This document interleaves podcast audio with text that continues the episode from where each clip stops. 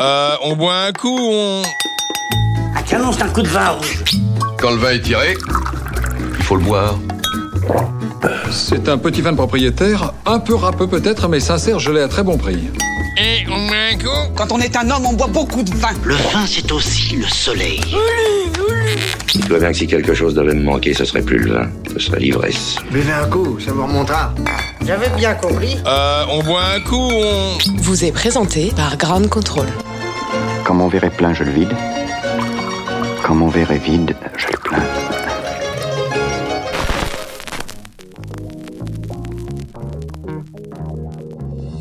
Bonjour, bonsoir, je suis Vincent Sulfite. Bienvenue dans On boit un coup, on... Trois petits points. Permettez-moi de vous présenter ce podcast où j'ai la tâche rapide d'inviter des vignerons, des vigneronnes, ces magnifiques êtres qui travaillent la vigne à la force de leurs poignets. Font pousser et mûrir de beaux grains de raisin et qui vendangent, aidant et vinification dans la foulée permettent à ce raisin de devenir vin qui, au bout d'un moment, rejoindra son dernier habitacle, une bonne boutanche qui servira à inonder nos inaltérables gosiers. Le vin nature ou le vin naturel, c'est ce vin, voyez-vous, où la chimie est bannie, pas d'intrants, pas ou peu de sulfite. On dit souvent, lorsqu'on en prend une bonne, qu'on a pas mal à la tête le lendemain. Je confirme. Aujourd'hui, dans ce podcast que j'appellerais Balado Diffusion, j'ai la joie, j'ai l'honneur de recevoir Christian Binaire, Hello. un Alsacien, c'est ça? C'est ça, un, 100%. un vigneron euh, de longue date dans le vin nature. Bah oui, ça nous rajeunit pas, mais ouais. ça- Vous avez commencé il y a longtemps, euh, Christian. J'ai fait mon 20e millésime cette année. 20e millésime. Donc ça veut dire, si je calcule bien, ça veut dire que 99. 99, ouais. Mais vous avez attaqué avant parce que les vignes, euh, elles existaient, j'imagine. Yes. Ouais, les vignes existaient. euh, mon père était déjà sur le chemin, s'intéressait déjà un peu à tout ça, à pas mettre de souffle dans son vin, à, à faire ça proprement, mais euh, les outils étaient un peu faibles parce que le savoir-faire était un peu barré. C'était bio ou euh, C'était bio non revendiqué parce qu'ils voulaient pas. Mm. Mais euh, voilà, on allait chercher le fumier chez les paysans. On- je passais euh, la décavaillonneuse pour enlever l'herbe sous les pieds, alors que les autres avaient choisi des techniques plus simples. Et voilà. Avant votre père, votre grand-père déjà, c'était dans le, dans le métier ou pas du tout Oui, oui, donc c'est vrai que Le- les mêmes euh, terroirs, les, les mêmes parcelles. terroirs, ouais. les mêmes parcelles, ouais. Donc euh, on a des vignes qui n'ont jamais vécu la chimie et je pense que ça. Ah, fait- jamais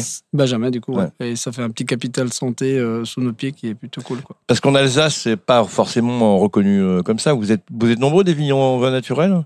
Oh, ça bouge beaucoup. Bah, Ça C'est bouge ça. beaucoup. Mais à votre époque, je me. Mais à me mon bien. époque, on était 3-4, quoi, euh, un peu avoir défriché le chemin. Mais je suis assez content parce que ça explose plutôt bien. Et on a une région très favorable à ça par rapport à, au vignoble bio, par rapport euh, au- à l'ouverture d'esprit, au Alors, sérieux des gens. Enfin voilà. Vous dites euh, une région propice à ça, c'est donc le climat. Le climat, oui, parce que pour faire de la bio en Alsace, c'est quand même plus simple parce que c'est une région continentale où il flotte quand même peu.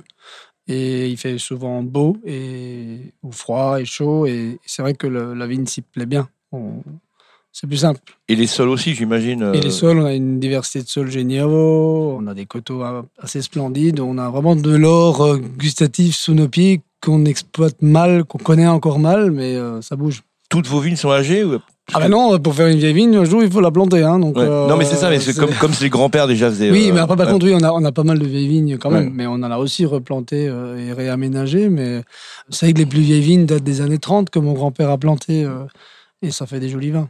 C'est assez grand, hein, le domaine. euh. Oh non, c'est marrant, tout le monde a l'impression que c'est grand, mais en fait, de 10 hectares, c'est pas petit. Ah, c'est 10 mais- hectares, mais je pensais que c'était- plus, euh, Voilà, Ouais. c'est pas non plus. 10 hectares et pas mal de sortes de cépages, a priori, non? Oui, bah oui, en bon alsacien, euh, si on n'a pas euh, 25 cuvées, on est, on est malheureux. C'est ça. euh, je me souviens qu'à l'époque où j'étais jeune et que je crachais pas, je me souviens d'une dégustation que j'avais fait euh, avec vous. On était au salon des vignerons indépendants et euh, comme un imbécile, euh, j'ai- je crois que j'ai tout goûté et j'ai fait 15 stands, mais j'ai déjà complètement torché. quoi. Voilà. bah, c'est ça, c'est ça. j'ai ce souvenir-là.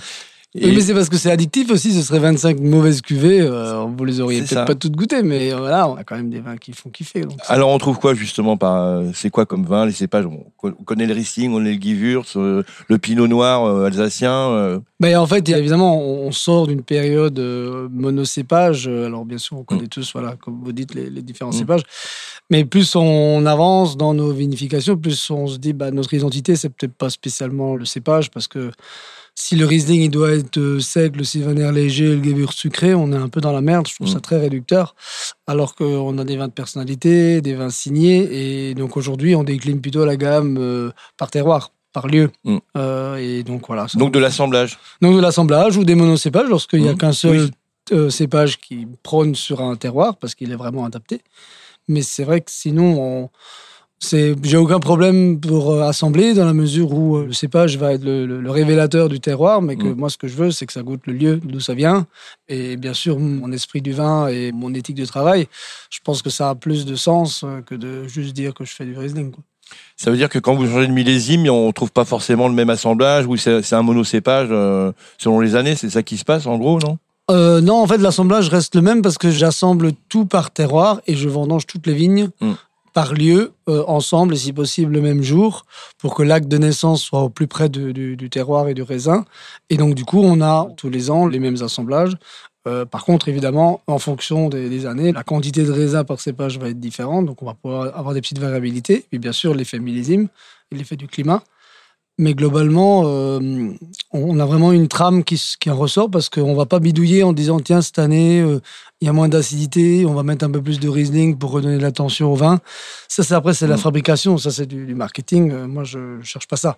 Moi mon vin il est comme il est. Il Ouais. est- voilà c'est c'est comme moi et je Peut-être comme vous êtes plus respectueux du client finalement parce qu'il va s'y retrouver euh, aussi parce qu'il a goûté une année, il, va, il va retrouver un peu les mêmes, pas, pas complètement le même goût, mais au moins les mêmes caractéristiques. euh. Oui, la sève, euh, l'âme du vin va être la même. Mm. Alors que si tu bidouilles, tu es sous l'esthétique. Et on sort quand même de 50 ans de, de travailler sur l'esthétique du vin. Tout ça, ça me gave. L'esthétique, elle est ce qu'elle est. Par contre, c'est l'âme du vin qui m'intéresse. C'est sa personnalité. C'est ça qui nous touche et qui nous fait vibrer. Il y a euh, domaine binaire, mais il y a pirouette aussi. Ouais, cacahuète, Ouais. ouais. Faut dire, Euh. faut dire cacahuète derrière. oui, non, Des non, vins non. qui sentent la cacahuète. Ah oui, oui, non, c'est par pitié. Les goûts de souris, c'est bon. Ah Non. oui, c'est ça. Cacahuète souris. Cacahuète souris, mais c'est Ouais. quand même un peu le même euh, univers gustatif. Oui, oui, c'est un joli projet que j'ai monté avec euh, mes associés. Ça fait euh, quelques années, c'est euh, 2015. 2015. Et le premier vin dans l'esprit, c'était 2009 avec un, un copain vigneron, Stéphane Banvart, qui fait Mhm. aussi des, des super vins nature par ailleurs, euh, sur sa propre marque, Mhm. sur son propre domaine. L'idée, c'est d'accompagner des vignerons euh, qu'on aime, euh, qui sont évidemment tous en bio et en biodynamie, à les vinifier chez eux. Donc, c'est comment une autre démarche qu'un négoce, puisque l'idée, c'est de s'imprégner dans l'univers euh, familial et technique du vigneron pour faire des vins nature 0-0, euh, comme j'aime faire, et après d'ailleurs proposer une, une marque chapeau pour les commercialiser. Parce que souvent, ce sont des vignerons qui n'ont pas envie de passer leur temps à bah, faire du commerce parce que c'est pas dans leur. C'est qu'en Alsace? Pour le moment, ça n'a pas été copié, c'est dommage, dans d'autres régions. Mais on se concentre sur l'Alsace parce que c'est déjà vachement de boulot, il y a Mm. déjà beaucoup à faire. Mais ça pourrait se faire partout, en Mm. fait. hein. Est-ce que vous sentez le, le changement climatique? Oui, oui, oui. Alors, il fait pas spécialement plus chaud, mais par contre, c'est beaucoup plus de variabilité. C'est des à-coups de trop chaud, trop froid, trop sec, trop pluvieux. C'est un peu chiant à gérer, c'est vrai, parce qu'on sait jamais C'est une incidence euh, durant l'année euh, sur la vigne, j'imagine. Ça a une incidence, évidemment, parce qu'il faut régulièrement être prêt à changer de fusil d'épaule sur la façon dont on veut gérer la vigne. Ça demande de la réactivité, ça demande beaucoup plus de professionnalisme. C'est beaucoup plus dur de faire du raisin de nos jours que je pense qu'il y a 30 ans. Euh, par contre, ce que je trouve génial, c'est que le capital euh, sol et vie du sol, donc euh, vivacité de la vigne, fait que nos vignes subissent beaucoup moins les aléas climatiques que les collègues en conventionnel qui se le prennent vraiment dans la gueule qui sont encore plus en mode pompier, euh, de devoir éteindre des feux euh, trop chauds, trop secs, trop froids. Et donc, euh, je me dis, le réchauffement climatique, la biodynamie et no- notre manière de travailler, et là, on va vers la permaculture, vers essayer de retrouver des vraies litières de type forêt dans nos vignes. Je pense que le, le réchauffement climatique, euh, bien sûr, il, est impactant, mais nos vignes résistent beaucoup mieux. Et la région aussi, ça joue, euh, comme vous disiez au début, non Ça joue aussi. L'Alsace est euh, plus protégée peut-être que certaines régions françaises, non? Ou- On a eu plus froid que, que les autres années, mais on n'a pas eu de gel. Il n'y a pas de gel. Non, on a eu très la- peu de il y a la grêle. Ouais, un peu. peu- Là, en peu- 2007, j'avais eu un petit peu de dégâts. euh, et puis s'il y en a, c'est des dégâts très localisés. Non, on est vraiment chanceux. Et Euh, pas de mildiou? Très peu aussi. En fait, on a très peu de, de tout. Et, et je pense qu'on est vraiment sur un territoire historique à Vigne. Et elle s'y plaît bien. Et je pense que c'est pas pour rien. Le podcast, ça s'appelle On boit un coup. On, euh, bah, je pense qu'on va boire un coup. Bah ouais. Et- et alors vous Avec nous plaisir. avez amené quoi là? Eh ben, j'ai ramené un de mes derniers bébés qui s'appelle le Scarabée qui bulle. En fait, euh, notre grand cru local, c'est le Käferkopf, comme évidemment tout le monde sait bien le prononcer. Euh, Käferkopf. Käferkopf, voilà. Ah oui, C'est ça fait facile. ça- hein. ouais, C'est non. Donc en fait, c'est notre grand cru qui est historique. Et donc la, la traduction du nom de terroir, euh, ça veut dire la tête de scarabée. Ou la tête de cafard, Käferkopf, c'est la tête de cafard, mais c'est moins sexy, donc euh, tête de scarabée. Donc euh, j'avais envie de faire un pétnat avec ça, parce que je Mm. me suis dit pourquoi faire que des pétnats glouglou faciles à, pour boire des coups entre copains? On- Pourquoi pas faire un grand pétnat pour essayer de titiller un peu d'autres grandes bulles élevées, complexes, longues, structurées? Et donc, c'est ce que j'ai fait en 2014 avec euh, deux ans d'élevage en foudre. Et j'ai utilisé les sucres résiduels naturels qu'il y avait dans le vin parce que c'est une majorité de Gewürztraminer. Et comme beaucoup de gens le savent, le Gewürztraminer donne des vins plutôt un peu sucrés. Sauf que ça me gave de faire du vin sucré. Mm. Donc, du coup, j'ai utilisé ce sucre-là euh, qui était naturellement dans le vin pour relancer ma deuxième fermentation et de faire des bulles avec. Donc, en fait, on, on est sur un produit euh, zéro intrant euh, du début à la fin, complètement naturel et quand même sur un très beau terroir. C'est un peu le challenge et puis je trouve que ça fait vraiment une jolie bouteille. Bon, on va goûter. hein. On va goûter. Ah, ça pète même pas trop, dis donc. J'ai envie de faire un pop. Ça fait longtemps que j'ai pas fait. Voilà. Ça, J'aime bien faire des pops aussi. Non, ça sent bon. hein. Ça sent bon, ouais. C'est une majorité de Gewürztraminer.